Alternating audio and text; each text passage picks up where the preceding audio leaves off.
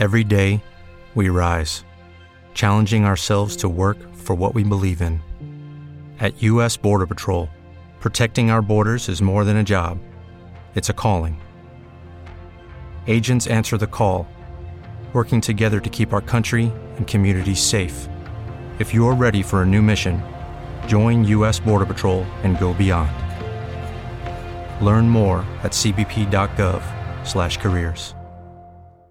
Y al final te das cuenta que lo más importante, lo más importante para, para que tenga éxito un proyecto es tener un buen equipo detrás.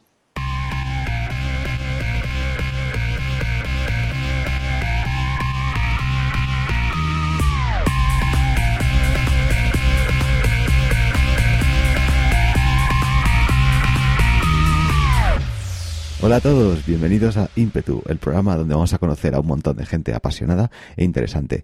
Ya sabéis que el denominador común de todas estas personas es que tienen ideas propias y luchan por sacarlas adelante. Hoy tengo el enorme placer de traeros a Elena Gómez del Pozuelo. Cuando Elena dio a luz a su primer hijo, tuvo una grandísima idea de negocio y de ahí, pues ya para arriba, siete startups y muchos otros proyectos después, Elena nos cuenta cómo lo ha hecho. Vamos a hablar de cómo es un día suyo de trabajo, viajando por toda España y Europa, dirigiendo y colaborando en varios de sus proyectos, cómo se organiza para asegurarse un día productivo y que le ayuda a desconectar al final del mismo. Nos va a contar cómo empezó su primera empresa y qué cosas son claves si lo queremos hacer nosotros, en qué consiste el test que ella utiliza para saber si una idea es buena o no y cómo debemos aplicarlo. Aún así, Elena considera que la idea no es lo más importante. Lo que es realmente importante es el equipo y nos va a contar los puntos a los que hay que prestar atención cuando incorporas a alguien a tu equipo para que sea un buen eh, miembro del mismo. Como presidenta de la Asociación Española de Comercio Electrónico y fundadora de una red profesional para mujeres, Elena sabe muy bien cómo rodearse de los mejores y vamos a conocer cuáles son sus trucos para enriquecer su red de contactos. Si queréis conocer cómo trabaja una de las emprendedoras más exitosas de este país, lo único que tenéis que hacer ya sabéis, es seguir escuchando. Así que, sin más dilación, aquí os dejo con mi nueva amiga, Elena Gómez. Hola Elena, ¿qué tal? Hola, muy bien. ¿Cómo estás? Muy bien, muy bien. Muy, muy buen tiempo por aquí, por Barcelona. muy bien, muchas gracias por, por estar aquí en, en Impetu con todos nosotros y, bueno, sobre todo en un día de, de trabajo. Así que, pues nada, que muy agradecido de que estés aquí. Pues encantada. ¿Cómo es un día de trabajo como el de, de hoy para ti? ¿Qué es lo que, eh, en que andas metida? ¿Cómo, cómo, cómo llevas el día? Mira, eh, eh, mi vida es bastante imprevisible. eh, la verdad es que los días más tranquilos, por así decirlo, que estoy, en, que suelo poder estar en la oficina son los lunes y los viernes. Por lo tanto, hoy ha sido es un día de oficina normal donde aprovecho para tener reuniones internas con mi equipo o alguna reunión por Barcelona. El resto de días, martes, miércoles, jueves, mi vida es imprevisible y voy, estoy viajando muchísimo. Pues un día a Madrid, otro día a Bilbao, otro día a Londres, otro día... Estoy como, como una pirindola. y allí en, en, Barcelona, o sea, vives en Barcelona, ¿no? Y, y tienes... Vivo, eh, sí, vivo en Barcelona. Eh, soy de Madrid, pero vivo en Barcelona desde que me casé y tengo tres hijos catalanes. ¿Y qué prefieres, Madrid o Barcelona? Pues la verdad es que me encantan las dos ciudades. Yo he vivido también muchos años fuera de España eh, y me he adaptado a cualquier sitio donde he estado. He vivido en Bruselas, he vivido en Estados Unidos y, y la verdad es que me adapto y soy feliz allí donde, donde esté. Y aquí soy muy feliz y además, bueno, pues gracias a mi trabajo, pues también puedo puedo ir a muchísimos sitios entre semana, es decir, que, que, que no me no paro, no paro. Mm. O sea que te gusta esto de, de, viajar por ahí y por acá. Bueno, a veces pienso que me encantaría tener un trabajo un poquito más tranquilo, pero es lo que nos toca a los emprendedores. ¿Y qué, qué, tareas haces en, en, cada, en cada sitio? ¿Cómo te organizas más o menos? ¿Qué, qué haces en Barcelona? ¿Qué haces en, en, Londres? ¿Qué haces en Madrid? En...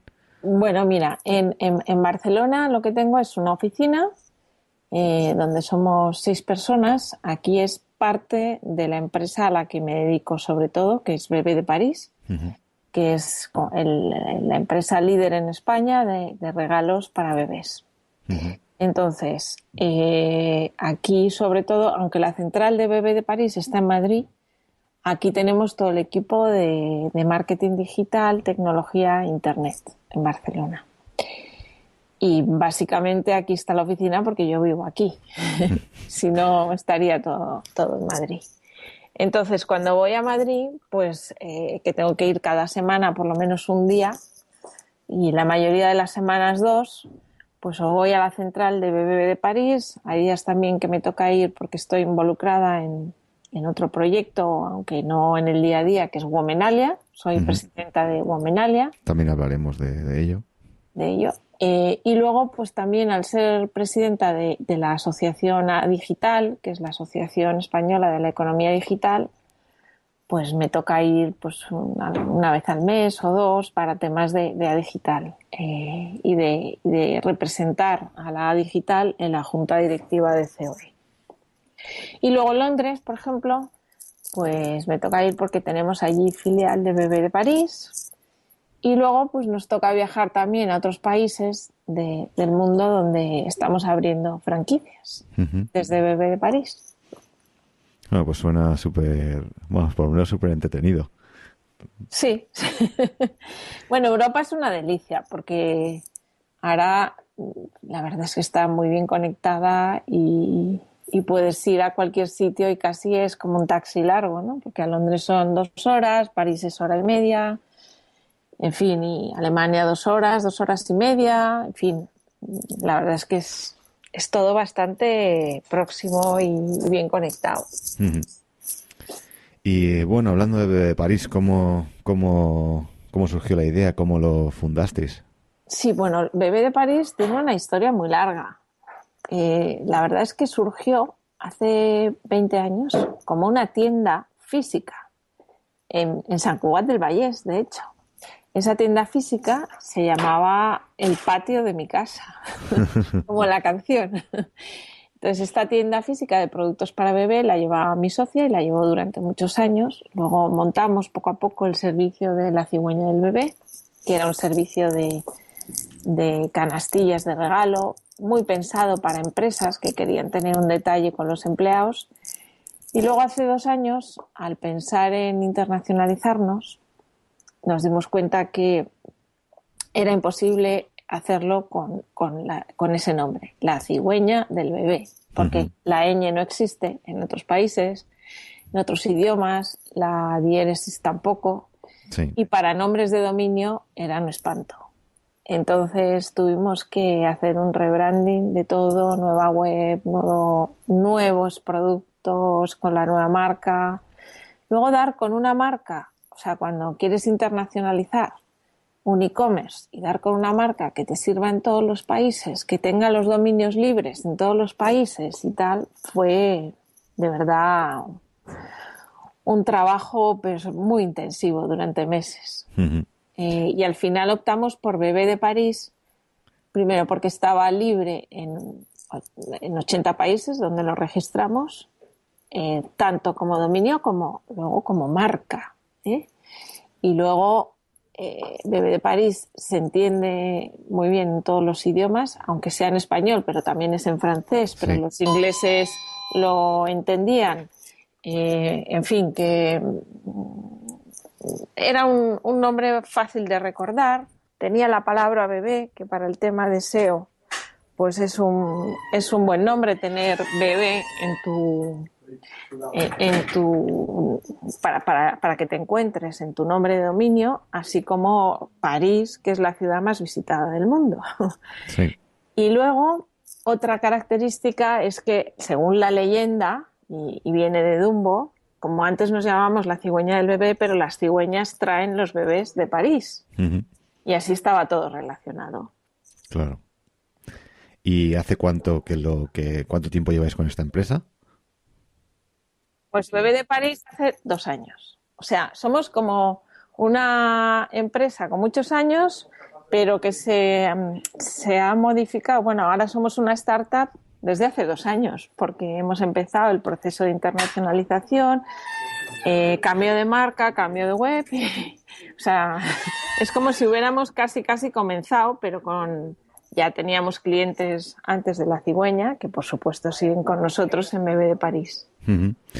¿Y cómo fueron aquellos aquellos comienzos? Porque cuando montasteis no la cigüeña eh, no, no tenías no tenías eh, experiencia, ¿no? Eh, fue tu fue tu primera fue tu primera empresa o... fue mi primera sí mi primera empresa. Pues mira, los comienzos, como le digo yo a emprendedores que empiezan, los cuatro primeros años son de dolor de estómago. Luego, luego se te va quitando un poquito, pero cuando eres empresario nunca se te quita. pero los primeros años son muy duros, porque hasta que consigues clientes, hasta que consigues hacerte un producto, hacerte conocido y tal, pues son, son muchos esfuerzos. y entonces hay que tener paciencia y constancia y persistencia. Sé cuáles crees que son las dos, las dos principales, a lo mejor las dos o tres principales barreras, ¿no? Las que te enfrentas como cuando estás empezando una, una empresa como la tuya. ¿Cuáles fueron las dos o tres que te enfrentaste tú en, tus, en tus carnes y cómo las, cómo las superaste? Cuando empezamos nosotros, la verdad es que no existía el tema de canastillas de nacimiento. Si una empresa o un particular quería regalar algo por eh, original, pues es que la gente enviaba flores. De hecho, la idea surgió cuando tuve a mi segundo hijo, porque recibí 20 ramos de flores en el hospital. Y claro, yo pensé, porque cuando me fui a casa las tuve que dejar.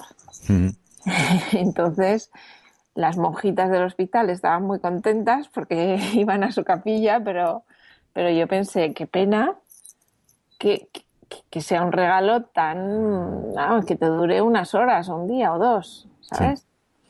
Entonces pensé, bueno, ¿por qué no montamos algo? Como teníamos la tienda de bebés en San Cugat que llevaba mi socia, oye, ¿por qué no montamos algo original y, bueno, pues hacemos, no sé, eh, y, es así como surgió la idea, por, por, por darle solución y tener alternativa a las flores. Mm. ¿Y esto de las canastillas ya existía o, fue algo que, inventaste? No, no existía, no existía en absoluto, no existía en España. Es un concepto nuevo que. Espera, perdona que estoy que me ha sonado la alarma, perdona. ¿eh? No te preocupes. Em, no existía, lo inventamos nosotros el concepto de negocio, luego nos han copiado mucho. y, pero, pero bueno, estamos encantadas de que nos copien, ¿eh? porque además cuando surge la competencia te hace espabilarte muchísimo, ¿no? Y, si quieres continuar siendo el líder de tu sector, no tienes más remedio que, innovar y, ser el primero en todo y, tener nuevos servicios y mejorarte, en fin. Mm. Así que así surgió. ¿Y cómo, cómo tuvisteis la certeza o si la tuvisteis de que podría ser algo de que, iba a funcionar, ¿no? Porque si era algo que no existía siquiera, ¿cómo, ¿Cómo, cómo pensasteis que esto de, ¿no? de los regalos para, para bebés en, en, ese formato en particular podía, podía tener éxito? Bueno, cuando empiezas un negocio nunca tienes la certeza. Nunca tienes la certeza. Eh, yo siempre digo una cosa, a ver, para saber si tienes una buena idea, eh, yo creo que hay cuatro test que tienes que pasar tú mismo, ¿eh? Y, tú mismo o, preguntando en tu entorno, ¿no? Primero, si soluciona un problema. Si soluciona un problema, eh, primero. Segundo, si soluciona un problema a mucha gente. Cuanta más gente o más empresas solucione ese problema, mejor, porque si soluciona el problema a, poca gente, pues malo, ¿no? Luego, si tu negocio, además, si esa idea es escalable, es decir, invirtiendo un poco en, más en tecnología y en marketing, pues es escalable, es decir, puedes llegar a más territorio, a más países, etcétera, pues todavía mejor. Y la pata más importante, que es la cuarta, es si además de, de ser una idea que resuelve el problema a mucha gente y es escalable, además la gente está dispuesta a pagar por ello, pues entonces tienes una buena idea. Entonces, lo primero que hay que testar es si hay gente que estaría dispuesta a testar, a pagar por ello. Y nosotros, bueno, pues eh, hicimos los cuatro test. Eh, había empresas que sí les gustaba la idea y así empezamos, ¿no? Pero aún así, nunca tienes la certeza de que, de que vaya a salir todo bien, porque influyen muchísimas cosas en, en que un negocio vaya bien o mal. O sea que fuisteis a tres o cuatro empresas con con unas canastillas eh, hechas y, les gustaron. Bueno, eh, hicimos un catálogo un poquito bonito. Ahí tienes que, invertir y arriesgarte, ¿no? Claro. Y porque y, fuimos con el catálogo y luego una muestra y tal, y, pues, les gustó y, bueno, pues, pues nos lanzamos. y así fue. Y, y si tuvieses que bueno, estás, estás metida en más empresas, o sea, supongo que lo has tenido que hacer de nuevo. Si tienes que elegir una, una idea, ¿no? O validar otra, otra idea, como tienes algunos, algún principio para. Bueno, te vienen rodadas, ¿eh? Lo, te vas llegando una con otra. Por ejemplo, eh, los, yo me he incorporado al proyecto de la cigüeña Bebé de París, por así decirlo, hace tres o cuatro años. Porque antes eh, nos dividimos, mi socia se ocupaba de este negocio y yo me ocupaba porque nos dimos cuenta a los primeros años que las que pedían los regalos para bebé en las empresas eran las secretarias. Sí. Y entonces yo monté, nos dividimos y, yo me encargaba de, yo monté secretariaplus.com en el año 2000 y mi socia se ocupaba del negocio de bebés, ¿no?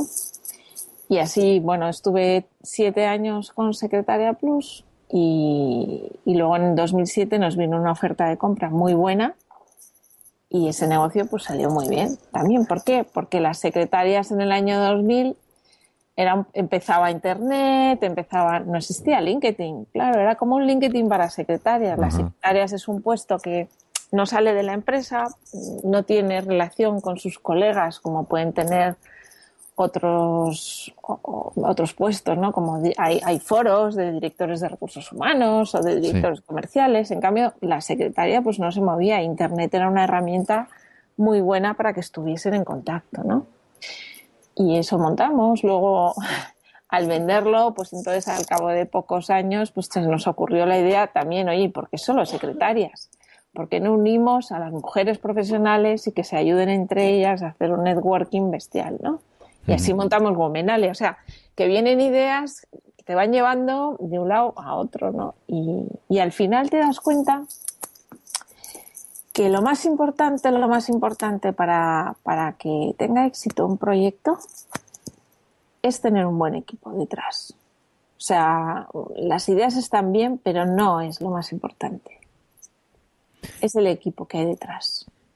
¿Y cómo, imagino, bueno, cómo eliges tú al equipo que, tienes a tu alrededor, qué, criterios utilizas para, para saber a quién, quién es un buen, mm. un buen compañero de trabajo para ti y quién no. Bueno, yo diría que hay varios criterios. Primero yo creo, a mí, y esto lo he ido aprendiendo con los años, porque al principio fallas mucho, ¿no? Eh, tengo un lema que es contrata despacio y despide deprisa. Te lo voy a explicar. Contrata despacio es cuando metas a alguien en tu equipo, asegúrate muy bien que tiene tus mismos valores. Mm, es decir, que, por ejemplo, si tú eres muy trabajador, por rodearte de gente muy trabajadora. Es decir, que, o si, o sea, no, no me refiero a los mismos valores de eh, que tengas la misma religión para nada, al revés. Los, equipos tienen que ser diversos y tener de todo tipo de personas, ¿no? Pero que todos empujen hacia el mismo lado eh, en la empresa, ¿no? Y lo de despide deprisa es que cuando hay una persona que con la actitud está siendo negativa para el equipo, mi experiencia es que la gente no cambia. Y yo al principio daba muchas oportunidades a la gente para que reaccionase y tal, y me doy cuenta que la gente no cambia. Entonces, si alguien no funciona, pues lo mejor es eh, dejarle que siga su camino por otro lado, pero, pero, pero hacerlo rápido. ¿Y tienes, eh. haces algo en particular para asegurarte, ¿no? De que esas personas, pues no sé, periodos de prueba o, o cómo te aseguras, ¿no? Que una persona que vas a contratar eh, en realidad es, un, es un buen, es una buena persona para a mí me gusta mucho analizar eh, pues la experiencia que tiene una persona. A mí, por ejemplo, las, las notas, los títulos, tal, no me cuentan nada a la hora de contratar a una persona. Me cuenta muchísimo lo que ha hecho en su pasado, lo que ha conseguido en otras empresas, ah, eh, lo que opina la gente de esta persona, la gente que ha trabajado en el pasado con ella. Yo siempre pido referencias de gente que ha trabajado con esta persona y, esa es la manera de asegurarme. Eh, como la reputación se labra con los años, una persona, aunque no haya ido bien en una empresa por las razones que sean, pero si deja una buena reputación, un buen recuerdo, pues oye, eh, eso es estupendo. Y bueno, he leído, he leído por ahí que mucha gente te, te alaba porque tienes eh, pues muchas habilidades no para para el para el, liderazgo no para llevar a otra a otra otra gente no por eh, por, por, tu camino. Y... no sé si liderazgo pero yo soy ayudante de todos. Intento por rodearme de un equipo que sea mejor que yo cada uno en su tema. Y qué cosas crees que son importantes no a la hora de, de liderar a un grupo de personas yo creo que sobre todo escuchar, tener, ah, escuchar y ser flexible, pero a la vez eh, tener clara la estrategia. A ver, yo los, los, los, CEOs, los líderes que admiro, generalmente es, gente que escucha mucho a su equipo, que es capaz de aceptar las críticas sin ningún problema y que es capaz de variar su criterio si, si le convencen. Y, es así. También mm, es gente, los líderes que admiro, pues suelen ser personas que tienen como la antena parabólica eh, eh, y, siempre están investigando, son curiosos, o sea, no, no son de los que están anclados de esto ya, esto siempre lo venimos haciendo así y, nos va bien, ¿no? No, siempre hay que estar abierto con, la antena puesta en, la, en lo nuevo que viene, gente abierta, gente creativa. ¿Y quiénes son algunas de esas personas? Bueno, es que podría citarte muchos. Eh, y es gente además con la que con la que yo he empatizado tanto que incluso hemos invertido juntos en proyectos, ¿no? Te puedo hablar, por ejemplo, del CEO de, CCC, de los cursos a distancia, o de Joana Sánchez, que es la presidenta de INESDI, o bueno, Juan Pablo Jiménez, que es eh, presidente de una agencia muy importante que se llama Increnta, o Josman Nispen, que es el presidente del Instituto del ICEM, que está dentro del ISIC. mucha gente, mucha gente me he topado, que es muy buen líder. ¿Y cuáles crees que son los atributos, no? Que un poco que, que que tienen en común todos ellos, ¿no? Que crees que son, que son positivos. Mira, generalmente es gente optimista, es gente pero realista, ¿eh? Gente equilibrada, con sentido común, que escucha, que respeta mucho a los demás. Eh, y sobre todo gente que, que está muy involucrada en la estrategia de su compañía. Mm, y que está pensando constantemente, oye, pues venga, vamos a testar esto. Gente sobre todo que no busca culpables en las empresas, sino que, oye, si, si se equivoca la gente de su equipo, no pasa nada, has estado investigando y, venga, adelante, vamos por este otro lado. y, y dónde, bueno, puede sonar un poco, no sé, pero cómo, cómo porque también he leído que, que bueno, que, que, pues eso, que tienes muy buenos contactos, ¿no? Bueno, es obvio, ¿no? Con, con, todo lo que te mueves, pues es obvio que tienes que tener muy buenos contactos, ¿no? Pero eh, pero cómo, o mejor cuando empezaste, ¿no? A lo mejor no tenías tantos contactos, ¿cómo has ido construyendo una red de contactos? ¿Cómo has ido conociendo a toda esta gente, ¿no? De a la que admiras y, y a la que incluso has podido hacer negocios con ellos, invertir juntos? ¿Cómo, cómo, cómo, alguien que no, a lo mejor no conoce tanta gente y quiere conocer más gente eh, de este estilo, ¿no? Con hacer contactos eh, que le vayan a ayudar en su carrera eh, y todo esto, ¿cómo crees que, que se debe enfocar? ¿Qué cosas se pueden hacer? Pues mira, los contactos hay que trabajarlos y hay que dedicarles tiempo. Para mí, una gran fuente inicial de contactos ha sido siempre la asociación empresarial de mi sector, en concreto ahora la A Digital, que antes se llamaba AEC y antes AMD, en fin, esta asociación pues me ha permitido conocer a muchísima gente, con algunos empatizas más, eh, y vas, y, pero, pero y cuidándolos, pues al final generas amistades, generas confianza, ellos a su vez, eh, como tienen confianza en ti y amistad, pues te presentan otros contactos interesantes, pero hay que dedicarles tiempo. Es decir, no, no es por generación espontánea, ¿no? y, la verdad es que eso me ha funcionado bien, dedicar tiempo al networking y a contactos. ¿Y qué es, qué es, algún ejemplo de algo, no? Porque ¿qué es, qué es dedicarle tiempo? ¿Qué le puedes hacer para dedicarle tiempo? ¿Hacer un favor? Pues mira, no, o una proponer, llamada? sí, sí en, en el networking, eh, bueno, una, la típica llamada inesperada o, o proponerte, por ejemplo, una vez a la semana Reducing the amount of waste in your workplace will have a positive impact on our environment and can save your business money. It's also the law in Montgomery County. Make it your business to recycle right. Learn more at montgomerycountymd.gov slash recycle right or call 311. como con una persona diferente a la que yo creo que le puedo aportar y ella me puede aportar, ¿no? Es hacerte un plan, un plan, porque es muy fácil encerrarte en tu empresa y, y no hacer más que temas para tu empresa, pero un CEO es la cabeza visible y se tiene que relacionar al mundo, ¿no? Y, esa, es, esa debe ser su, su función. Y, y eso se ha de meter en agenda. O participar en eventos. eh, en fin, a mí no me gusta, por ejemplo, nada dar conferencias, pero a veces me obligo a dar conferencias para sacarme de mi zona de confort y, y conocer a más gente.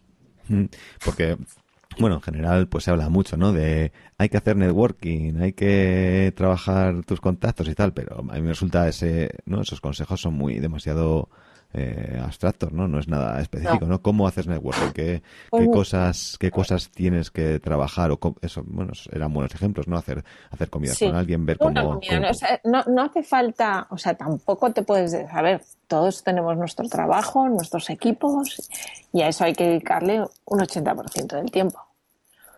Pero sí proponerte el participar en algo que creas que te va a ser interesante para tu empresa, para nivel de contactos y tal, y proponerte un determinado tiempo de tu agenda semanal, dedicarte a eso.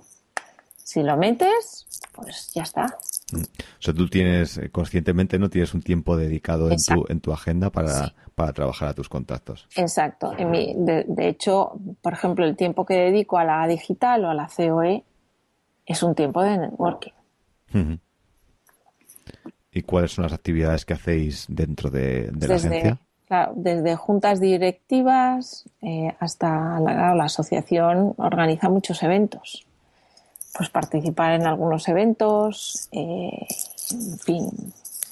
Y la COE igual, pues la asamblea general, las juntas directivas, y ahí saludas a mucha gente. Y, y bueno, pues hay que dedicarle tiempo. A veces quedas con unos a comer y, y es eso. Y imagínate que hay alguien escuchando, que probablemente es así, eh, que, que, bueno, que trabaja en su trabajo de lunes a viernes eh, Sí. para, para, ¿no? Por cuenta ajena en su empresa, tiene su, su cubículo o su mesa o, o lo que sea ahí en una, en una oficina. Pero claro, tiene la ilusión de montar una empresa y de, y de bueno, eso, empezar, ¿no? Un poco, un poco camino más, o sea, un camino más Sí. por su, por su cuenta. Eh, ¿Qué tienes que decirle a esa persona? Primero, que sea muy realista. Es decir, no tiene nada que ver trabajar pues con un sueldo asegurado y tal en una empresa que lanzarte al mundo emprendedor y que lo, lo que haga lo tiene que hacer con los pies muy en el suelo. Es decir, puede estar entusiasmado. Emprender no es divertido. ¿eh? Es muy duro al principio. Y es apasionante si haces lo que te gusta, pero es muy duro. Sobre todo a nivel económico. Mm, Es decir, yo pasé de tener una seguridad económica bestial, eh, porque yo también he trabajado para terceros, y cuando te lanzas a emprender la pierdes. Claro. pierdes. Entonces, Si yo en mi caso lo pude hacer, pues porque mi marido se ganaba bien la vida y si yo no ingresaba durante un tiempo, pues no pasaba nada. No teníamos que sacar a los niños del colegio, ni dejábamos de pagar la hipoteca, ni. O sea, que hay que hacerlo con los pies bien en el suelo. Es decir, yo no recomendaría a una pareja que está trabajando para, para un tercero que los dos se lancen a emprender, así como así, y menos si tienen hijos. Uno u otro, sí, pero al menos tener unos ingresos asegurados mensualmente que te permitan, por lo menos, continuar, pues eso, los gastos esenciales que se paguen. ¿eh? Esto que mucha gente no lo dice, porque todo el mundo ahora está vendiendo, ¿no? Lánzate a emprender, no, no, no. Hay que hacerlo con los pies muy en el suelo y para, para saber que, que, que, no, que no lo vamos a pasar mal si las cosas no salen bien. Luego, porque yo he visto, a ver, los business plan que nos hacemos los emprendedores nunca se cumplen. nunca. Entonces, pensar que siempre los ingresos que vamos a tener en el business plan son menores de los que prevemos y los gastos van a ser mayores. Y tener uno o dos años un poco de cojín por si las cosas van, mal dadas y no puedes ingresar. ¿eh? Porque es que eh, yo he visto a muchos emprendedores que aparte que en España está bastante penalizado si fracasas. Eh, a nivel social, a nivel familiar y con uno mismo, ¿no? Y, en cambio en otros países, ¿no? En Estados Unidos, pues no. Forma parte del currículum y, es una parte más, ¿no? Es como experiencia buena para ellos, ¿no? Entonces, bueno, pues vivimos en el país que vivimos y, y es así. Entonces, lanzarse a emprender está muy bien, pero con los pies muy en el suelo. Y bueno, hablando de, España ¿no? y de, cómo es emprender en España, ¿qué crees que es lo más difícil de hacerlo en, este país frente a hacerlo en, otros países como puede ser Estados Unidos o, el Reino Unido? ¿Y, cómo crees que, que, podemos, que podemos superar esas, esas desventajas que tenemos? Bueno, yo te voy a hablar de mi sector en concreto, que es emprender en Internet. Sí. ¿eh? Con temas, porque yo de, emprender con un bar, pues no entiendo. Entonces, te hablo de emprender en mi sector. Em, primero, el mercado. O sea, España es un país muy difícil. ¿Por qué? Primero, porque llevamos ocho años de crisis, que ahora estamos saliendo, pero, pero han sido ocho años durísimos. ¿eh?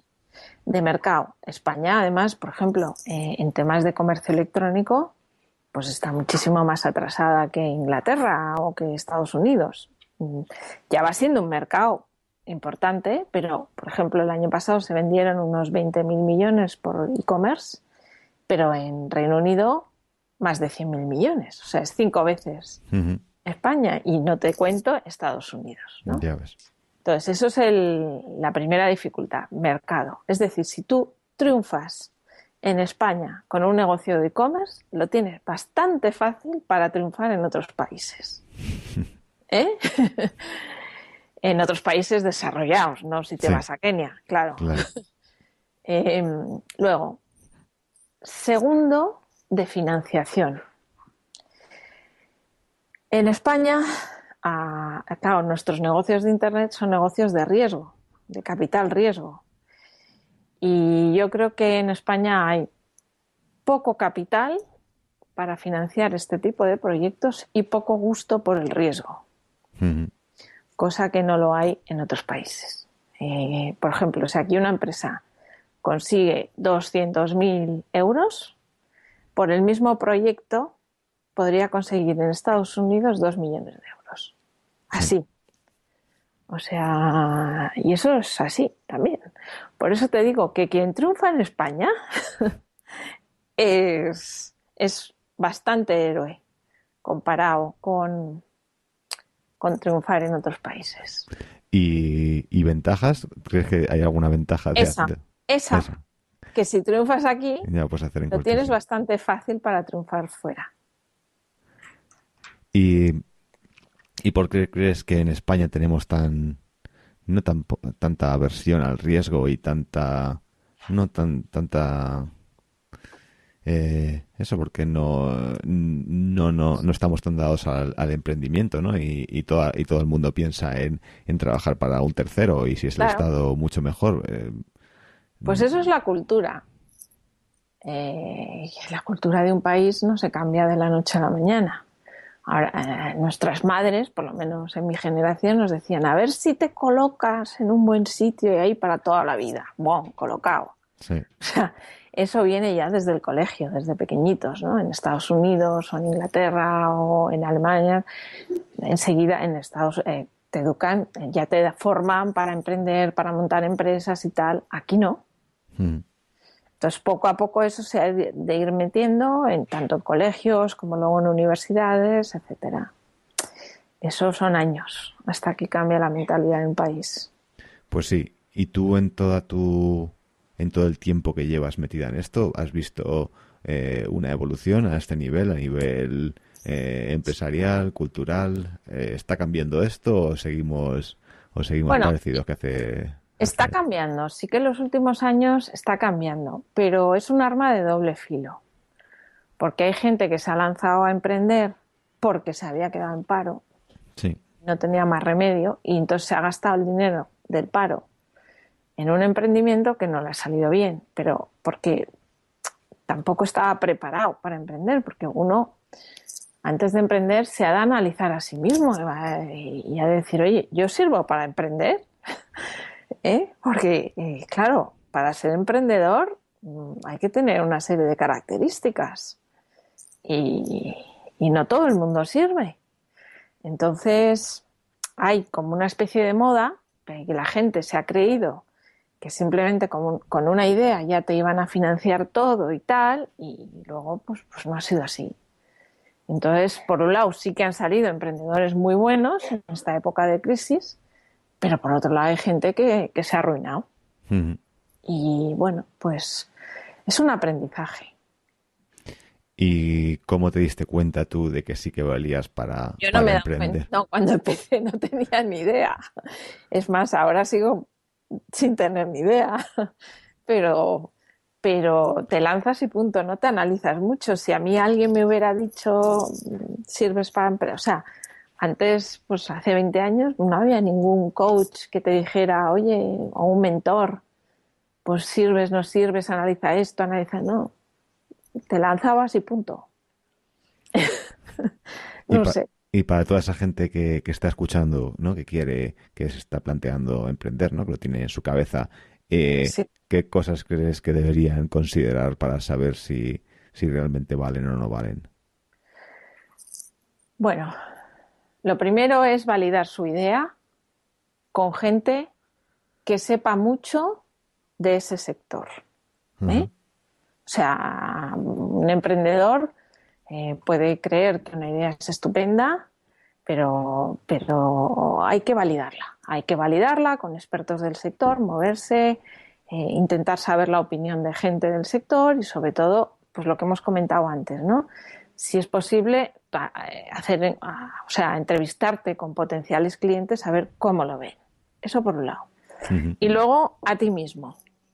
A ti mismo, eh, si sirves como emprendedor. Mira, los emprendedores, ¿qué hacemos todo el día? Aparte de, de unos ratitos de networking y estar con el equipo y ser el pegamento del equipo y tal, nos pasamos la vida comunicando comunicando con el equipo, comunicando con los clientes, comunicando con, los accionistas. Entonces, o te gusta comunicar, o si eres una ratita de biblioteca y que no te gusta, pues, pues, pues quizá no puede serlo. O te has de buscar un socio que sea muy comunicador. ¿Eh? Eso, eso es esencial.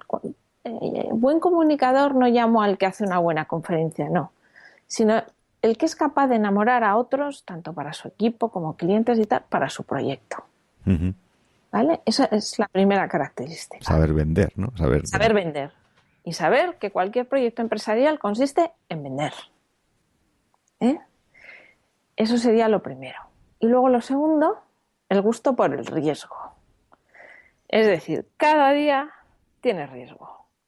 Tienes que estar además eh, acostumbrado, o, por lo menos que los noes no te signifiquen una gran decepción. Es mm. decir, cuando vendes, pues de 100 propuestas te salen dos y 98 no es.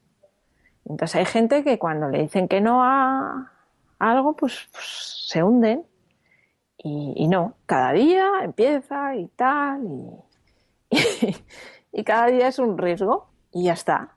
Y entonces, a la gente que le gusta pues tener su ingreso mensual, tal, que no se lo toque nadie, que pues, pues es muy difícil ser emprendedor.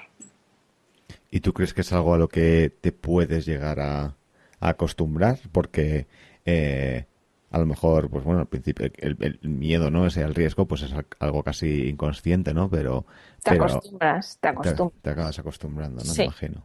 Sí. Y luego no puede ser emprendedor una persona que sea egoísta. Porque vamos a ver, hay meses que solo tienes para pagar al equipo y no te puedes pagar a ti mismo. Mm. Y yo he visto emprendedores que primero se pagaban a sí mismos y luego sí. O sea, entonces eh, esa persona no puede ser, no puede ser emprendedora.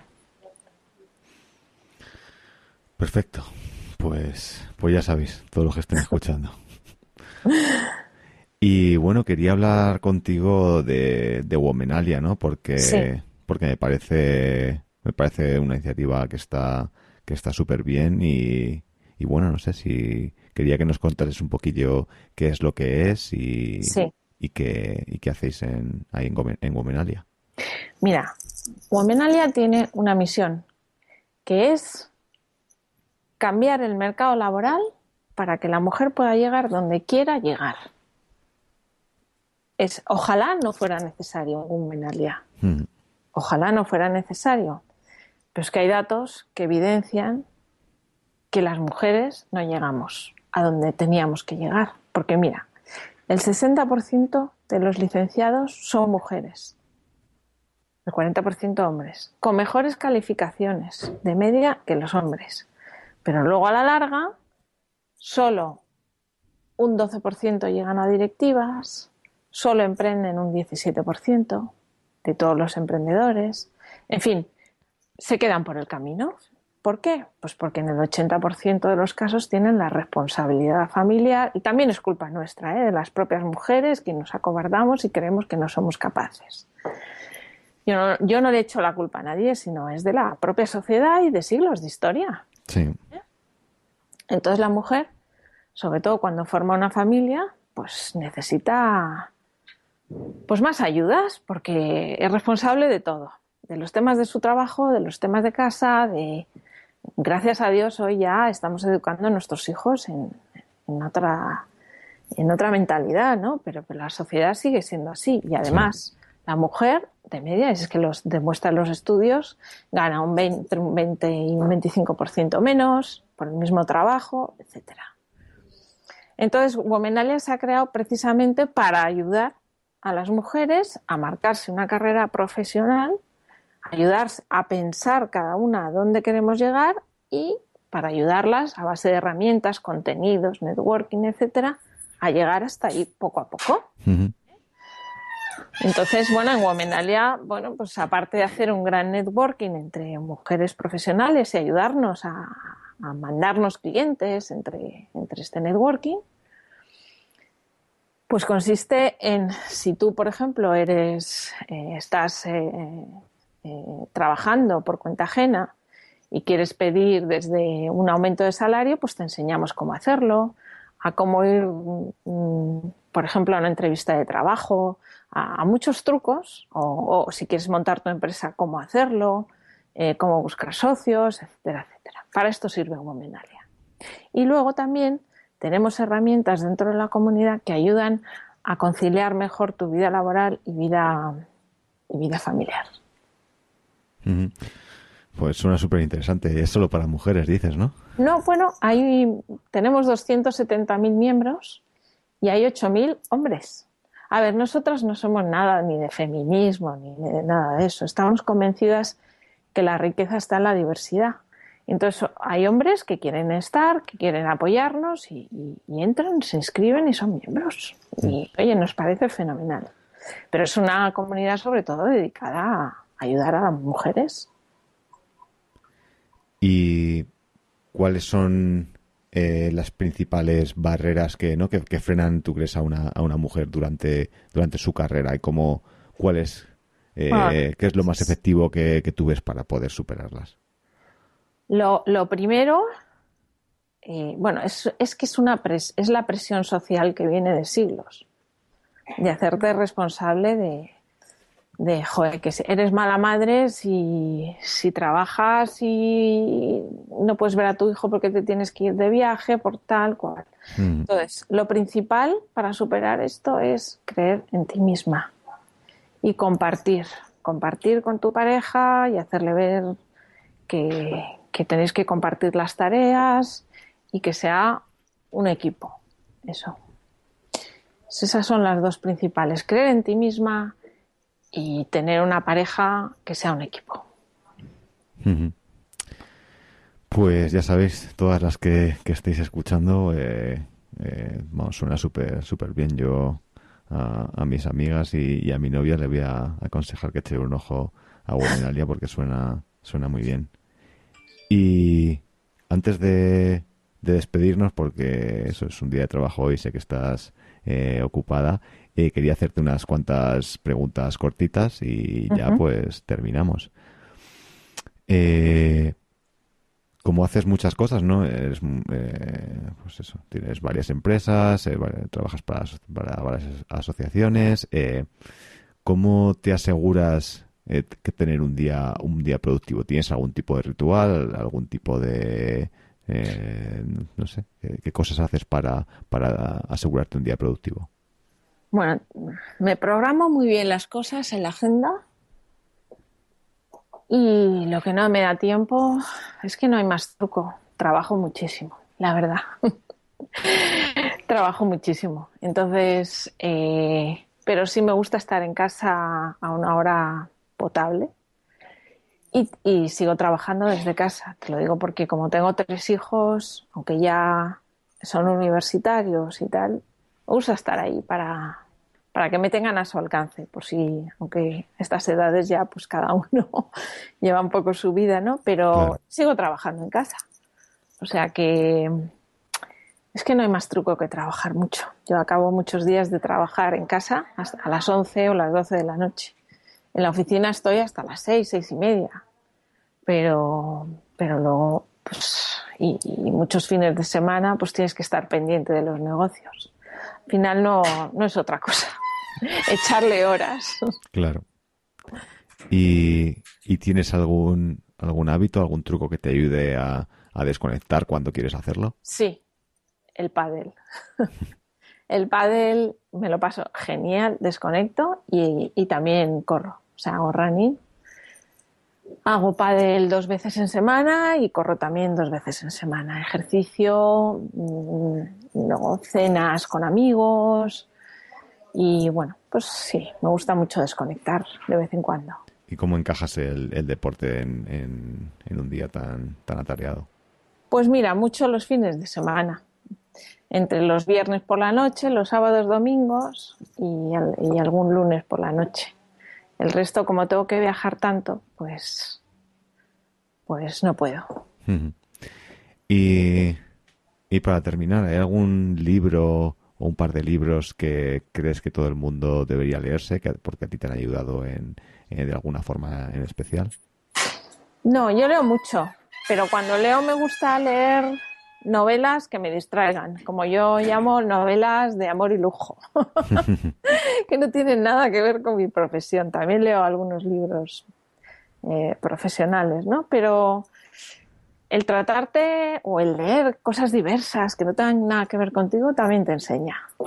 Y, pero yo básicamente leer me encanta para evadirme. es como el pádel. Así que no puedo aconsejar ningún libro así especial. porque me he leído muchos y me han ayudado muchos, la verdad. ¿Lo haces en algún momento del día en especial, leer? Eh, Antes de dormir. 20 minutitos antes de dormir. Me imagino que eso te ayuda a, desconectar, ¿no? Sí, sí, exacto. A dejar el ordenador, el móvil, todo y concentrarme en el papel. Muy bien.